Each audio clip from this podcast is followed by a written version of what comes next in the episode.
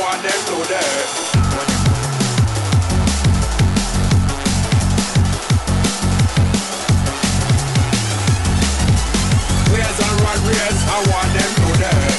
Footcast, el espacio del fútbol centroamericano.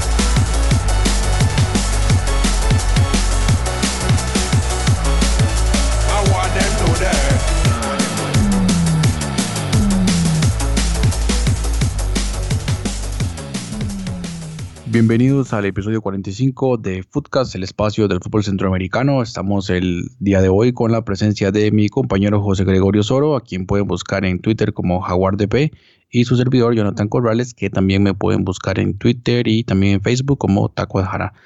Recordarles que tenemos nuestras redes sociales, Footcast CR en Facebook y de igual manera en Twitter. Así que bienvenidos, episodio 45. Footcast, el espacio del fútbol centroamericano. Muchas gracias Jonathan y pues estamos en un episodio especial de nuestro podcast, pues el 7 de septiembre anterior cumplimos nuestro primer año en línea y este lo celebramos haciendo episodio, ¿verdad? Y vamos a hablar de algunos temas del fútbol, pero queremos saludar a nuestros oyentes que bueno, según las estadísticas que, que tenemos a mano, nos escuchan desde San Francisco, California especialmente, ¿verdad? San José de Costa Rica, Quesada, Costa Rica, Cartago, Alajuela, Heredia, acá en Costa Rica, Ciudad de Panamá, Ciudad de Guatemala, en Los Ángeles, California, en la ciudad de Santa Ana, en El Salvador, México DF, hasta Buenos Aires, Jonathan, Buenos Aires, Argentina, San Salvador, Flores, allá en Guatemala, Tegucigalpa y bueno, Brooklyn en, Estados Unidos, suponemos que la colonia costarricense, eh, allá en, bueno, cerca de Nueva York, Nueva Jersey, esa zona, y también oyentes desde Miami son las principales ciudades donde escuchan este espacio del fútbol centroamericano, ¿verdad? Que agradecerles muchísimo a todos los oyentes. Agradeceríamos también todos los comentarios eh, y retroalimentación con la que podamos enriquecer este espacio que es para todos ustedes y que bueno, hace un año iniciamos Jonathan y yo y bueno, está José Francisco, Randall, eh, Francisco Céspedes y otros compañeros que se han sumado a esta experiencia de Foodcast, Priscila Benavides, Melissa Soro y muchas otras, muchas otras personas que han colaborado en este espacio. Así es, agradecerle también a, a todas esas personas que nos escuchan desde todos estos lugares que usted ha nombrado.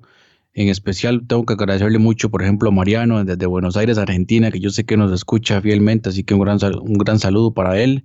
Siempre pues ahí me, me comenta acerca de los diferentes temas que hemos tocado en el podcast y reiterarles el, el- agradecimiento de igual manera a Alan Zamora en Guatemala y así su- sucesivamente eh, muchos amigos y amigas que nos han escrito desde diferentes partes. Así que muchísimas gracias.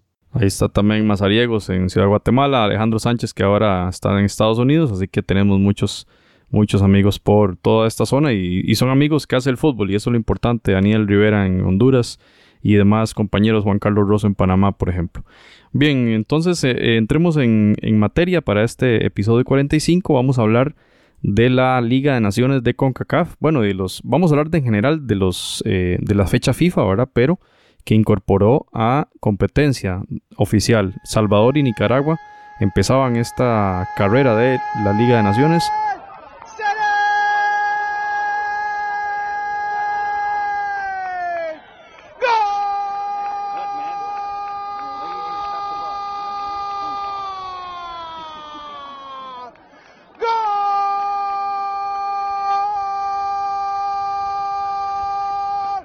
El Salvador! At the death! Darwin is watching his Iniciamos con la selecta, el equipo de Carlos de los Cobos que enfrentó al equipo de Montserrat. Y recordemos que Montserrat está en el puesto 204 en el ranking de la FIFA. Eh, prácticamente son como 210 selecciones, Jonathan. Y eh, inicialmente me recuerdo que la, la semana anterior usted indicaba que en teoría El Salvador no debió tener, no debía tener ningún inconveniente para enfrentar a este equipo isleño, este equipo caribeño, y pues en realidad el partido fue muy complicado. Joseph Taylor, del local, al minuto 37 puso el 1-0 y se complicaba la situación para la selecta. Pero Oscar Serén, jugador de la Alianza, en el minuto 61 puso las tablas y al 90 más 4, en el eh, epílogo, en el, en el cierre del partido, prácticamente, Oscar Serén logra el 1-2 que le da esos tres puntos valiosos a la selecta eh, de cara en, o en este debut más bien de la Liga de Naciones, que recordemos cuatro fechas son para cada equipo y pasan los primeros días. Así que El Salvador, Jonathan, tuvo un difícil encuentro en el Caribe, en la isla de Montserrat, 1-2 contra los locales. Sí, bueno, evitó el ridículo, básicamente. Eh, así, para ponerlo en términos reales, afortunadamente el doblete de Oscar Darwin Serén, jugador de la Alianza, que pues ha tenido una buena temporada.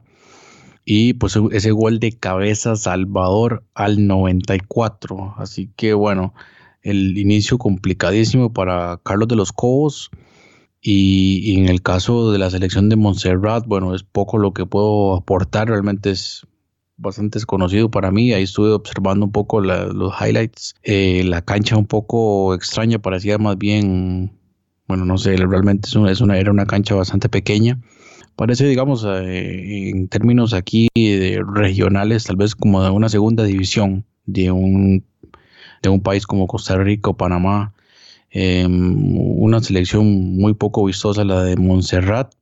Y bueno, por, por lo menos para El Salvador logró sacar la, la victoria, pero sí evitando el ridículo, básicamente publicaba el diario El Gráfico, eh, el titular Menos mal, El Salvador ganó en Montserrat con un gol en el último minuto, pero con un fútbol pobre.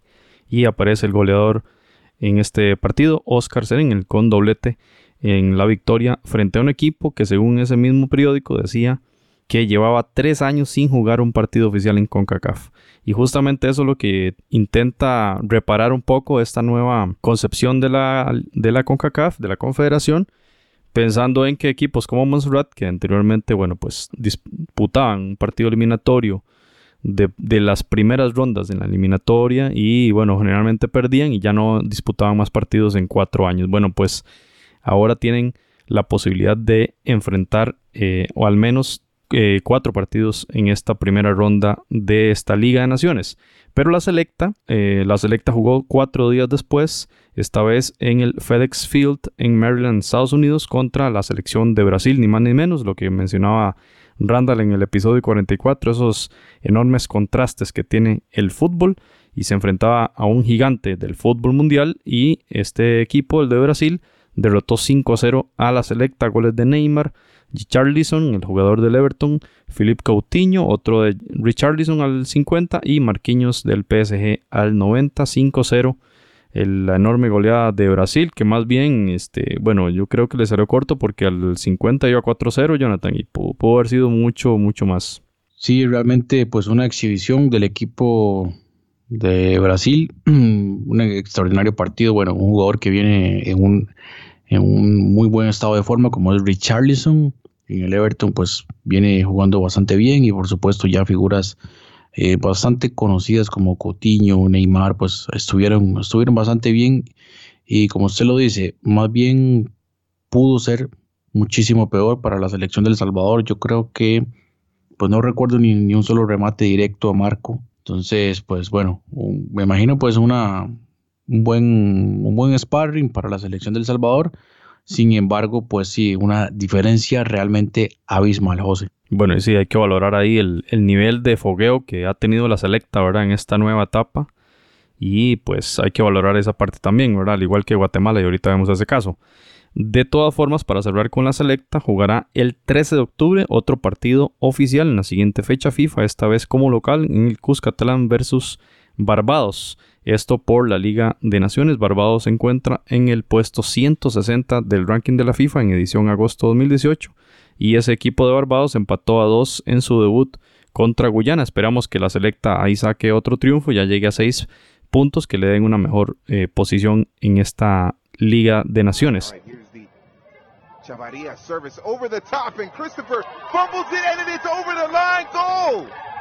Nicaragua take advantage of a mistake in the back by Nemus Christopher. And it's Henry Niño. Pasamos al equipo de Nicaragua que también disputaba su juego de debut en este campeonato, en este nuevo campeonato de CONCACAF. Visitaba la isla de San Vicente y las Granadinas y logró ganar 0-2 ahí en esa isla, un equipo que está en el puesto 173 del ranking de la FIFA. El partido se, se jugó a la una de la tarde hora de Nicaragua Y los goles fueron de Henry Niño del Direngen al minuto 27 y de Juan Barrera, el, el jugador, el, El, el histórico. el histórico legionario, está jugando en la primera división del fútbol de Colombia, en el Boyacá Chico, Boyacá Chico, perdón, y el gol fue al minuto 39, un importante eh, resultado para Nicaragua que le pone tres puntos en ese juego de visita y que este, da cuenta de ese crecimiento que tiene la selección pinolera. Mencionaba Henry Duarte para el diario La Prensa que hicieron un buen partido y que aún así siempre hay mucha exigencia en el equipo y que a pesar del resultado, críticamente indica Duarte que el partido estuvo para más y que pudo mejorar y sacar un mejor resultado, pero que bueno, tocará ahora reunirse, analizar el partido y ver qué puede, qué puede mejorar el equipo para el siguiente partido. Mencionaba también un detalle logístico. Dice que el equipo se reunió en San Vicente un día antes del juego porque se vino en tres grupos distintos y eso afecta el rendimiento. Mencionaba Henry Duarte respecto al viaje hasta esta isla caribeña, lo que mencionaba Randall la vez pasada, ahora los desplazamientos hasta estas islas pues complican mucho la logística para los equipos de Centroamérica. Así que bueno, 0-2 entonces eh, Nicaragua en San Vicente y las Granadinas y pues jugará el siguiente partido de esta Liga de Naciones el día 14 de octubre como local. Ya veremos dónde, dónde irá a jugar Jonathan, el equipo nicaragüense. Lo cierto es que jugará contra el equipo de Anguila que perdió 0-5 en el arranque contra Guyana Francesa y perdió en casa. Ahora ahí veremos, vemos el tipo de equipo al que va a enfrentar la selección pinolera.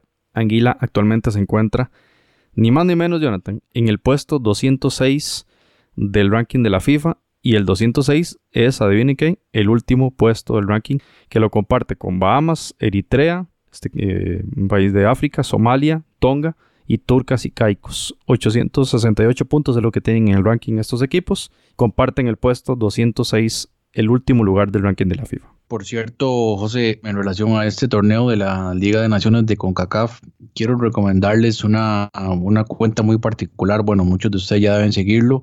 A Víctor Romero, él es español, pues, y forma parte de la el fútbol internacional de Diario Marca.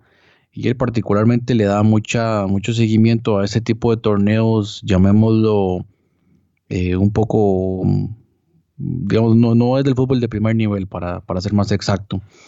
Y, por ejemplo, eh, hizo un reportaje muy interesante sobre estas dos islas, Saint Martin y, y Saint Martin, eh, cómo volvieron a jugar luego del paso del huracán Irma en 2017. Entonces él hizo un reportaje muy interesante para Diario, Diario Marca. Se lo recomiendo a todos para que lo puedan buscar. La cuenta de Twitter se llama Fútbol con Karma.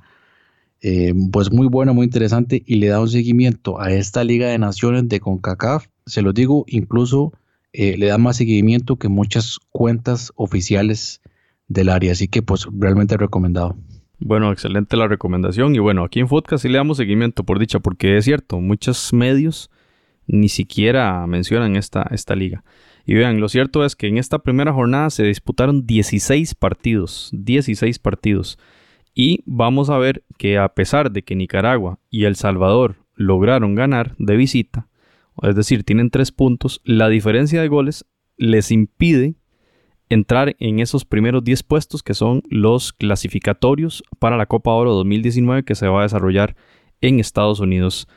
Y entonces vamos a repasar cómo es posible que ganando sus primeros juegos no logren estar en la zona de clasificación. Recordemos que son más de 30 equipos y pues aquí estamos hablando de goleadas históricas si se quiere por las, gran las, grandes diferencias que hay entre estos equipos. Por ejemplo, Curazao venció 10 a 0 a la isla Grenada. Haití le ganó 13 a 0 a Sin Martin. Y Bonaire 0-5 contra Dominicana. Islas Vírgenes perdió 0-8 contra Canadá. Cuba 11 a 0 contra Islas Turcas y Caicos. Jonathan, imagínense la diferencia. Belice 4 a 0 a Bahamas. Y Anguila, ese equipo contra el que jugará Nicaragua en la próxima fecha, perdió como local 0-5, como ya lo mencionamos, contra el equipo de Guyana Francesa. Eso da cuenta que, por ejemplo, Haití entonces va de líder con 3, pero tiene un más 13, mientras que Nicaragua está en el puesto número 12 con un eh, más 2 y eh, El Salvador tiene un más 1 gracias a esa victoria agónica ahí del gol de Oscar Serén 2 a 1, entonces tienen un más 1 en gol diferencia y 3 puntos, pero las enormes diferencias entre los equipos en esta primera ronda, en esta primera fecha, dan cuenta de un equipo de Nicaragua y de Salvador que están en el puesto 12 y 13. Entonces habrá que esperar hasta la segunda fecha para, eh, ojalá, eh, esas victorias de los equipos centroamericanos que le logren ya colocar en la zona de clasificación para la Copa de Oro. Y ojo con ese, con ese equipo de Barbados, es un rival muy difícil. Eh, bueno, siempre ha sido complicado. Ahí recordamos algunos encuentros en algunas eliminatorias. Empató contra Guyana, pero es un equipo difícil, así que es el próximo rival del Salvador. Va a estar interesante ese partido. Entre los cuales, bueno, así rescatando que van a ser la jornada 2 del 11 al 16 de octubre, jornada 3 del 16 al 20 de noviembre y la próxima jornada sería hasta la número 4 hasta el próximo mes de marzo que es donde se van a efectuar pues eh, los próximos encuentros de esta fecha de esta Liga de Naciones de CONCACAF. Bueno, y en otro de los amistosos, el equipo de la selección de Guatemala más bien había disputado un, amistoso el día 7 de septiembre ante la selección de Argentina en, en el Memorial Coliseum en Los Ángeles, California. Y pues un partido donde la selección de Argentina logró anotar tres goles en el primer tiempo y eso fue todo, básicamente eh, con una selección pues plasmada de algunas figuras emergentes dentro del fútbol argentino, por lo menos a nivel de selección. El caso de Lautaro Martínez, Giovanni Lo Celso y de Gio Simeone fueron los, los anotadores del el conjunto albiceleste, la selección de Argentina. Y bueno, ante un, público de 22.456 aficionados, pues que se dieron cita para ver este partido y eh, entre los cuales, bueno, en la selección de, Argentina, pues tuvo una importante participación de jugadores eh, ampliamente conocidos en el fútbol europeo. Sin embargo, por ejemplo, en el, en el banquillo se quedaron algunos nombres, eh, no sé si les suena, un tal Pablo Dybala, Mauro Icardi, el propio Armani, Ángel Correa. Entonces, incluso se dio lujo de eh, pues guardar algunas de estas figuras. Sergio Romero también ahí estaba en, la lista de los que no jugaron. Y este nos llama la atención el tema de los aficionados, ¿verdad? Un estadio con mucha más capacidad, pero leíamos en el diario El Clarín de Argentina que este partido no llamó la atención allá por el tema de que, bueno, primero la, la desmotivación que está en, Argentina, ¿verdad? La situación de la celeste tras la eliminación temprana en el Mundial de Rusia, además la situación económica que vive el país argentino y la otra era la hora, ¿verdad? Era casi a medianoche en, la, en horario argentino y pues no llamaba mucho la atención. Y en el tema eh, local, digamos propiamente en Los Ángeles, se habló que las entradas costaban en reventa hasta 300 dólares, Jonathan. Entonces, Quizá por eso no, no se llenó como supuestamente esperaban los, los organizadores de este partido. Y este, realmente un aforo mucho más, con mucha más capacidad que esos 22 mil aficionados que llegaron al estadio. Y eh, leíamos declaraciones de José Manuel Contreras, un mediocampista de la, de la selección eh, chapina, para la prensa libre de Guatemala. Indicaba que Estamos enfrentando a una selección de primer nivel. Obviamente este partido nos sirve para mejorar y sabemos que falta mucho por trabajar para lo que viene después de estar dos años en suspensión, refiriéndose al tema de la FIFA y cómo suspendía al equipo de Guatemala de la actividad internacional. Eh, el equipo guatemalteco después de eso, el día 11 de septiembre, eh, se desplazó hasta el estadio Toyota Park en Illinois jugó contra la selección de Ecuador, dirigida por quién? El Bolillo Gómez. A ver si le suena conocido ese nombre. Eh, que desde el 1 de agosto eh, ya tiene contrato con la selección ecuatoriana y un contrato de cuatro años, ¿verdad? Vislumbrando entonces, terminando con el Mundial de Qatar 2022. Bueno, el partido Termina 2 a 0 en favor de, la selección suramericana. Los goles de Ener Valencia al minuto 82 y de Ibarra al 84, el jugador del Minnesota United. Este tardía, ¿verdad? Esos goles de, Guate, eh, perdón, de Ecuador. Quizá los, los, chapines tenían ahí la esperanza de sacar un buen resultado porque ya, ya el partido estaba bastante cercano a la conclusión. Pero bueno, ahí eh, tiene hombres muy peligrosos como Valencia, ahora que juega en el Tigres y, lo, conocemos y hemos visto la capacidad goleadora de este jugador y pues tiene mucha pegada esta selección de Ecuador y logró entonces vencer 2 a 0 al equipo guatemalteco que se va entonces en esta gira sin anotar un, un solo gol, Jonathan. Sí, creo que pues es, es difícil, es difícil pues sacar conclusiones todavía.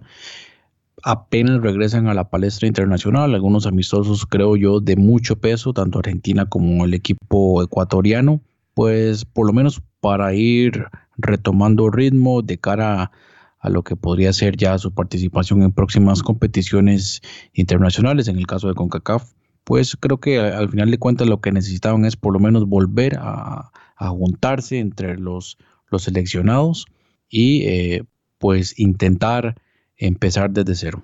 Bien, y pasamos al tema hondureño, ¿verdad? Que ya habíamos mencionado que Honduras no programó partidos amistosos en el mes de septiembre, pero ya Diario 10 anunció que el día 11 de octubre jugaría la selección catracha contra Emiratos Árabes Unidos, partido que se realizaría en la ciudad de Barcelona, en España, y que además, recordemos que es fecha doble, este, estaría pendiente un rival más, un rival adicional. Se ha hablado de Marruecos, también se ha hablado de la selección peruana.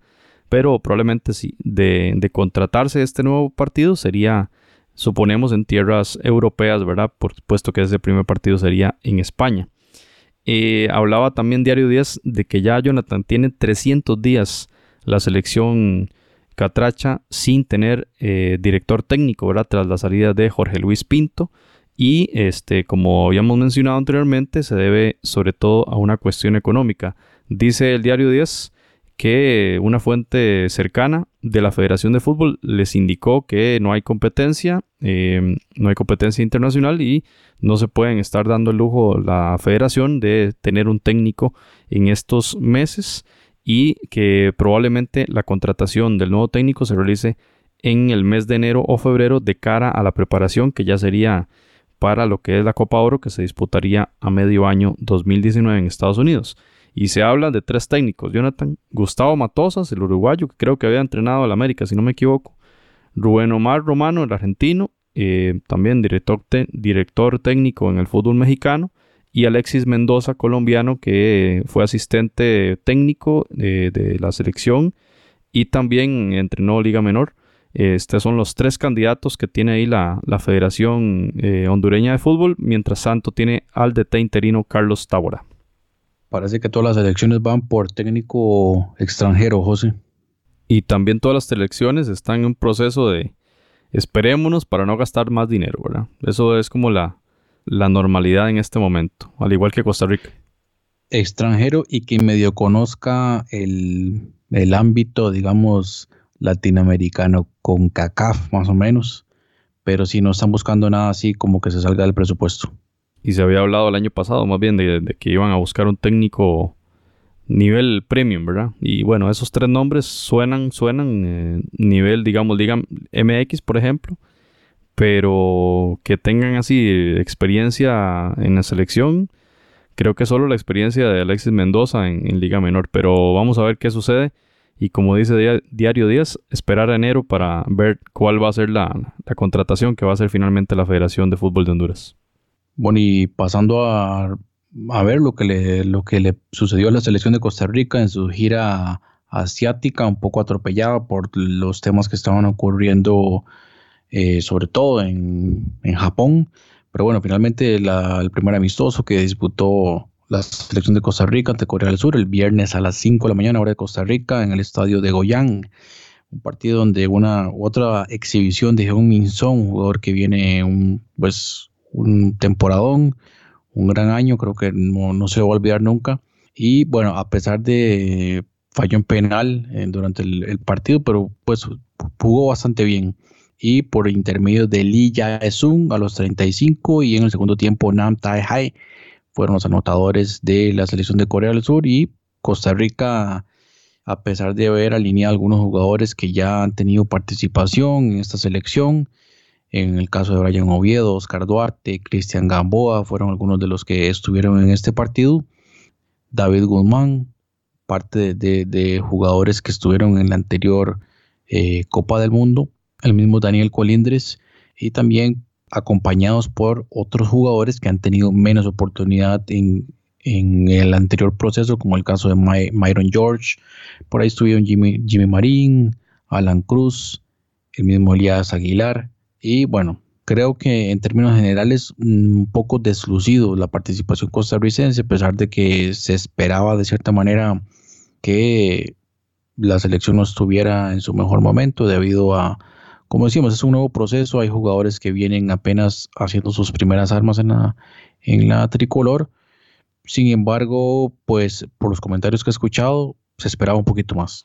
Ahí lo que yo diría es rescatar esa participación de esos jugadores como eh, Jimmy Marín, ¿verdad? Que viene haciéndolo muy bien en Herediano. Y de Myron George, darle esos minutos que requiere porque la gente lo ha pedido bastante por su rendimiento en, en Europa. Así como interesante que jugara Elías Aguilar, pues hubiera sido muy raro que no jugara por, por él trabaja ahí en Corea, ¿verdad? Eh, digamos que eso es lo que yo rescataría. Interesante también Esteban Alvarado de nuevo con la selección nacional de Costa Rica tras los exabruptos que ha tenido en anteriores procesos, ¿verdad? Especialmente el tema de indisciplina y que abandonó la concentración una vez y bueno, pues un nuevo Y capítulo para, para... Sí, tiene calidad, claro. Tiene calidad. sí. ¿Cuántos años lleva en Europa ese jugador? Lleva muchos años. Bueno, y la selección de Costa Rica el 11 de septiembre jugó en Japón en el estadio de Suita. Y como mencionaba Jonathan, eh, atropellado por la situación, si no recuerdo mal, un terremoto que hubo en algún sector de este país y otras circunstancias incluso meteorológicas, ¿verdad? Que afectaron al, a este país de Japón. Inclusive se habló en algún momento de, de cancelar por completo el juego, sin embargo se llegó a disputar. Fue a las 4 y 20 del día martes, eh, muy temprano hora costarricense, y bueno, 3 a 0, ¿verdad? Una goleada. Sasaki al 16, Minamino al 66, Ito al 90 más 3, 3 a 0 pierde la selección de Costa Rica. Ahí vemos sí que ya en la, en la nómina ya disputó, por ejemplo, ya jugó Moreira, ya este, Kenner Brown tuvo participación, Randall Leal, jugó de nuevo eh, Myron George, jugó a David Ramírez también de titular. Y hubo algún tiempo también incluso para Kevin Briseño, el del portero del Deportivo Saprissa. Otra cosa positiva, jugó Wilmer Azofeifa, ¿verdad? Esos, eh, esos minutos de renovación de la selección, incluso el delantero de la liga, ¿verdad? Eh, Jonathan Moya, lo cual da cuenta de, de esos minutos de experiencia para estos jugadores que, si bien tienen alguna experiencia en el fútbol nacional, sí hace falta esos, esa experiencia contra una selección tan poderosa en, el- en Asia, ¿verdad? Como, como lo es Japón, que quizás es la más poderosa de, esa confederación, y en un escenario de clase mundial, ¿verdad? En estos partidos, de verdad que eso es quizá lo más rescatable porque el rendimiento po- poco se puede decir de eso, ¿verdad? Cinco goles en dos partidos, cero goles a favor y una deuda enorme que deja la selección de Costa Rica en esta gira asiática. Y finalmente el día de ayer la selección de Panamá en el estadio Rommel Fernández Gutiérrez en Ciudad de Panamá con una asistencia de 20 mil personas cayó derrotado 0 goles a 2 frente a la selección de Venezuela con doblete de Sa- Salomón Rondón. Así que bueno, otra selección centroamericana con una pues mala participación o una participación un poco deslucida con jugadores que ya llevan bastante tiempo en la selección. Bueno, después de la, del retiro ya de, Jaime Penedo, por ahí estuvo eh, Mejía, el portero Mejía, Manotas Mejía, pero veam- vemos la planilla, por ejemplo, Fidel Escobar, Michael Al- Almir Murillo, Román Torres, el mismo Aníbal Godoy, eh, Blackburn, eh, Gaby Torres, así que bueno, jugadores que tienen bastante ya experiencia al lado de otros jugadores que han tenido menos participación, como el caso de Camargo o el caso también de Martínez, que de, de los cuales hemos hablado también ya en el, en el programa en, varias ocasiones por sus participaciones, sobre todo con sus clubes. Entonces decíamos, doblete Salomón Rondón, ambos en el segundo tiempo, una de ellas asistencia de Giovanni Savarino y el segundo gol eh, al 93, asistencia de Bello. 0-2, victoria de Venezuela ante Panamá.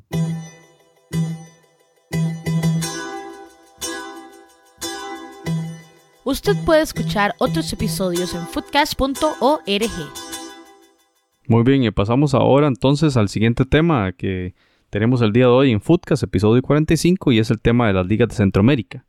Este, vamos a empezar por Guatemala que disputó la mitad de la fecha porque solo tres partidos de los seis se jugaron en esta jornada debido quizá al tema de la selección nacional, ¿verdad? Tenemos en la tabla de posiciones al Comunicaciones con 17 puntos. Sigue de líder eh, este equipo, ahora viene, viene bastante bien en esta temporada. Parece que sí va a disputar el título.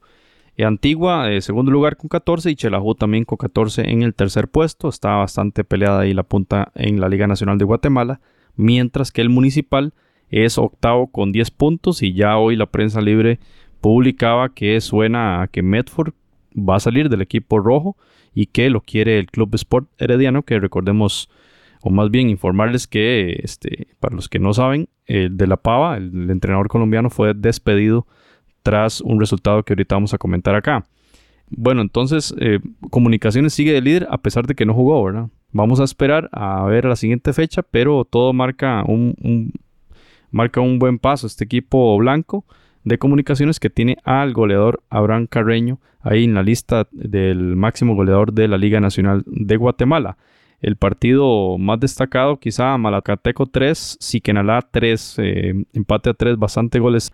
Chelajú 2, eh, Deportivo Petapa 1 y con ese triunfo entonces logró ubicarse ahí en la tercera posición con 14 puntos. Los demás partidos, bueno, solo uno más. Deportivo Chiantla 0, Cobán Imperial 1 y los partidos del Comunicaciones del Municipal y los demás como la antigua que aportaron a la selección, pues habrá que o ya tendrán su reprogramación. Lo cierto es que el Comunicaciones es el líder de este campeonato con 17 puntos.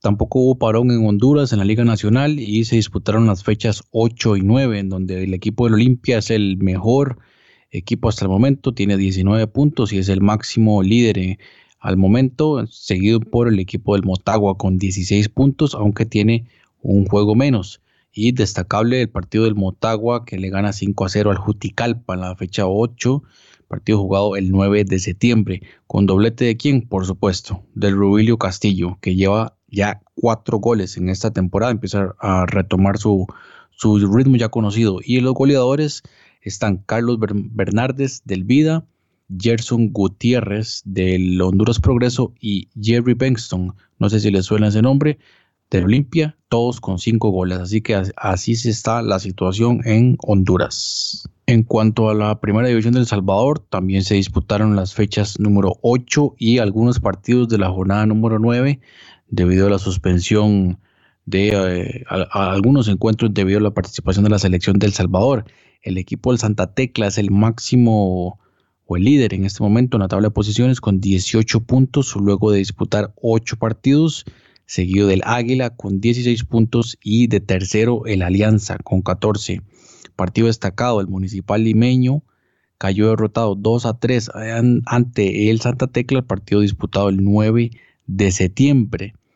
Y en cuanto a los goleadores, se mantiene Ramiro Iván Roca con 6 goles, argentino de 29 años, quien es delantero del Chalatenango.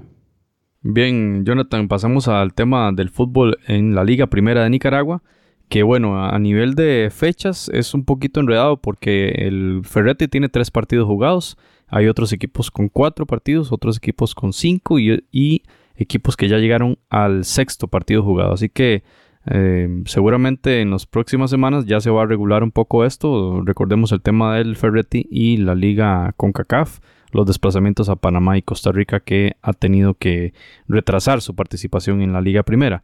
Lo cierto en este campeonato es que el Managua FC es el actual líder con 11 puntos en 5 juegos y el Estelí tiene un punto menos, llegó a 10, pero tiene apenas 4 eh, partidos disputados, ¿verdad? Entonces ahí habrá que esperar, todo pinta para que el Estelí, dependiendo del rival, pueda llegar ahí a, los 13 puntos en ese partido menos que tiene frente al Managua FC. Lo interesante también es que el ATR Jalapa, el equipo que recién ascendió esta temporada, tiene también 10 puntos, los mismos que el Estelín, pero tiene dos partidos más que este equipo del norte nicaragüense. El Jalapa que también a mitad de semana había vencido a Locotal, o más bien perdió frente a Locotal, perdón. En ese podemos decir que es el clásico del departamento Nueva Segovia, ¿verdad? Porque Locotal también es, vecino ahí de, la ciudad de Jalapa. Así que Managua FC entonces el líder de, esta competición Y el partido destacado podemos mencionarlo, el Managua 3, Juventus Managua 2, el juego que se desarrolló en el Estadio Nacional el día 12 de septiembre. Este campeonato tiene a Luis Fernando Coronel como el máximo goleador con 5 dianas. Bien, y pasamos al fútbol de la primera división en Costa Rica, donde se disputaron las fechas 9 y 10, y en donde el Deportivo Saprissa tiene una marca bastante acelerada en, en un este, liderato que ya lleva varias fechas de tenerlo, tiene 25 puntos, y mientras que su escolta es Liga Deportiva Alajuelense con 21. Heredia tiene 18, es el puesto número 3 ahí para el equipo rojo y amarillo, que mencionábamos eh, suena que Medford va a ser el próximo entrenador y todo pasó porque el colombiano de la Pava fue despedido tras ese partido que vamos a mencionar como el partido de la fecha, en este caso la fecha 9 que se disputó el 9 de septiembre, Liga Deportiva Alajuelense 6, Club Sport Herediano 1, ni más ni menos que hat-trick de Roger Rojas, el Rorro, el famoso delantero hondureño que anotó tres veces en este partido, 6 a 1, una goleada de escándalo, Jonathan, eh, sin duda. Bueno, yo al menos no recordaba nunca, no he recordado una goleada tan aplastante contra el equipo herediano, al menos de, la liga. Recuerdo una que le propinó Cruz Azul y otra que le ha propinado la América, ¿verdad? por Liga de Campeones. Pero en campeonato local no recordaba ningún partido tan abultado y pues bueno, creo que no un día más o dos días más duró el colombiano Jafet Soto eh, asumió como interino y suena fuertemente eh, la figura de Hernán Medford para regresar, que ni un año creo que yo que ha pasado desde que dejó esta, este puesto de dirección técnica del equipo herediano. Y pues vamos a ver qué pasa con, con, este equipo y con su dirección. Y qué va a hacer Jafet Soto, qué va a decidir, ¿verdad? Aunque le tengo una noticia así de última hora, parece que el curso de esta historia una historia que se ha repetido ya en, varias ocasiones en relación a que Liga Deportiva La se termina de termina por despedir al, técnico de, Herediano, pero pareciera que no va a ser Hernán Medford, sino Paulo César Wanchop. Así estarían las cosas en este momento. Una, una jugada de Jafet Soto que estaría entonces ya eligiendo a Paulo Wanchop como nuevo técnico del Club Sport Herediano. Bueno, y, bueno, sí, sorpresivo eso que, me, que me trae. Lo que a mí me sorprende también es, estamos en la fecha 10, ¿verdad? Quizá a mitad de la, del campeonato regular y decidir eh, tomar la decisión, ¿verdad? De despedir a un entrenador. Qué, qué cosa más, más complicada, viendo que Heredia está muy bien posicionado en la liga con CACAF, ¿verdad? O sea, va va bien aquí en el campeonato. Bueno, fue un partido, pero está a tres puntos del segundo lugar, ¿verdad? Está en zona de clasificación y está en semifinales de Liga con CACAF. Y bueno, un resultado este, y te despiden, ¿verdad? Así es este, este tema del fútbol un poco ingrato para los entrenadores. Eh, vamos a ver el goleo para terminar la primera edición de Costa Rica. El goleo de esta competición lo tiene y lo sigue manteniendo Brian Rojas, esa promesa del Carmelita. Ocho goles tiene Brian Rojas. Veíamos que anota cada 62 minutos en este campeonato y pues bueno, esperemos. Yo esperaría que le den oportunidad en la fecha FIFA de octubre para la selección nacional. Vamos a ver qué, qué decide Ronald González, si es que va a ser el, interino para esos dos partidos. Y veíamos un tuit de Rubilio Castillo, ese flamante goleador del Motagua, que felicitaba a Rorro, a su amigo Roger Rojas, por eh, su regreso a la Liga Deportiva La Jolencia, la acción, ¿verdad? Y a ese hat-trick que de verdad que le puso muy en alto al nombre de Honduras, dice Rubilio Castillo, y una felicitación. Interesante ese detalle del goleador, ¿verdad, Jonathan? Así es, pues dos jugadores que han tenido muy buena temporada pasada y en la actual empiezan a retomar ritmo, porque sabemos que les había costado un poco el inicio del torneo, sin embargo parece ya estar entrando en muy buena forma ambos delanteros de la selección de Honduras que esperemos estarán siendo tomados en cuenta para los partidos amistosos en octubre. Y para finalizar, en la Liga Panameña de Fútbol se disputó la jornada número 7. Este, pues, este torneo ha, ido a un ritmo un poco más calmado, tal vez por la cantidad de equipos, y en donde el equipo de Santa Gema se mantiene en la primera posición. Luego de derrotar al equipo de San Francisco, está con 15 puntos ahí en el primer lugar. El CAI aparece en segundo lugar con 12 puntos, empatado con el Alianza. Y en, la, en una cuarta posición aparece el Plaza Amador con 10 puntos. se disputó el clásico de la LPF, en donde el Plaza Amador derrotó 2 a 1 al Tauro con goles de Emanuel Chanis y José Murillo. También eh, tuvo participación con gol el jugador Armando Polo del Tauro, ya conocido por todos en la participación que ha tenido en la liga CONCACAF. Y el Tauro va en último lugar, se mantiene ahí en ese último lugar con cinco puntos. Y el goleador es Jair Catuy con cinco goles, panameño del Santa Gema, el equipo que está en primer lugar. Muy bien, con eso cerramos el tema de la liga. Sin duda que daremos seguimiento en posteriores episodios de Footcast porque ya empieza a calentar, ya empiezan a verse los diferentes movimientos y esto del Tauro hay que, hay que seguirlo viendo, a ver qué va a pasar, si va a poder remontar o qué pero es muy llamativo que este equipo esté en la última posición. Usted está escuchando Footcast, el espacio del fútbol centroamericano. Pasamos ahora al último tema de, este episodio 45 y es el tema de la eliminatoria sub-20. La CONCACAF recientemente emitió un comunicado donde daba cuenta del el formato de este campeonato sub-20 que va a mm, clasificar a cuatro equipos de la Confederación a la Copa Mundial sub-20 de la FIFA en Polonia 2019. Estamos hablando de categoría masculina. Entonces, esta rifa la realizó la Confederación en sus oficinas en Miami y pues eh, se va a celebrar el, del 1 al 21 de noviembre. Estamos entonces a prácticamente mes y medio de esta competición del inicio que es bastante larga y ya veremos por qué es bastante larga. Lo principal es porque todas las elecciones de la Confederación van a jugar en esa fecha. Es decir, antes se hacían eh, unas eliminatorias en el Caribe, unas eliminatorias en Centroamérica y estaban los tres sembrados de siempre de Norteamérica y pues allí habían los la selección para, para ver cuáles eran los equipos representantes de la Confederación en el Mundial Sub-20. Pues ahora la Confederación en esta serie de cambios que está realizando en todos niveles y no solo de selecciones, sino también de clubes, hizo un rediseño también de esta competición y pues la idea es, al igual que en la Liga de Naciones, que todas las selecciones tengan eh, la participación y tengan la visibilidad y tengan la proyección, ¿verdad? Para disputar sus partidos en un mismo torneo y, a un mismo momento. Entonces resulta que la Confederación hizo cuatro eh, grupos de seis equipos y dos grupos de cinco equipos. ¿Según qué? Según el ranking eh, masculino que Jonathan mencionó en el episodio anterior acá. Y de acuerdo a ese ranking, los seis primeros lugares eh, fueron los cabezas de serie de los respectivos grupos acá. Estamos hablando de Estados Unidos, México, Honduras, Panamá, Costa Rica y El Salvador.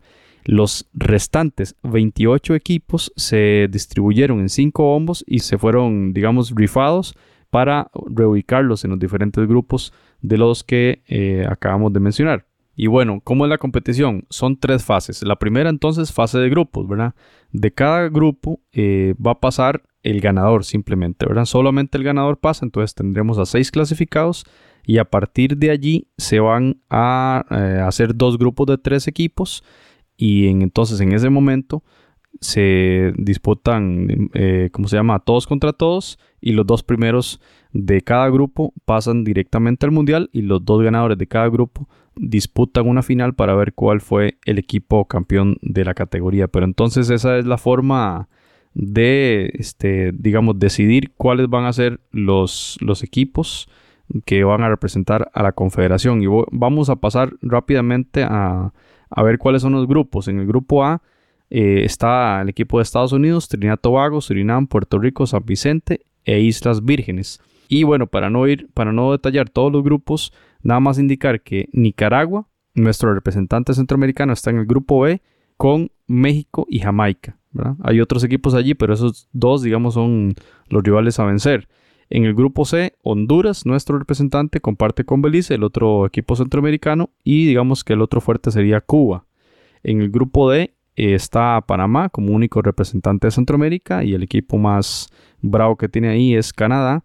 En el grupo E está Costa Rica, el mismo grupo que de Haití. Y el grupo F eh, tenemos a dos centroamericanos, ¿verdad? Así fue el azar.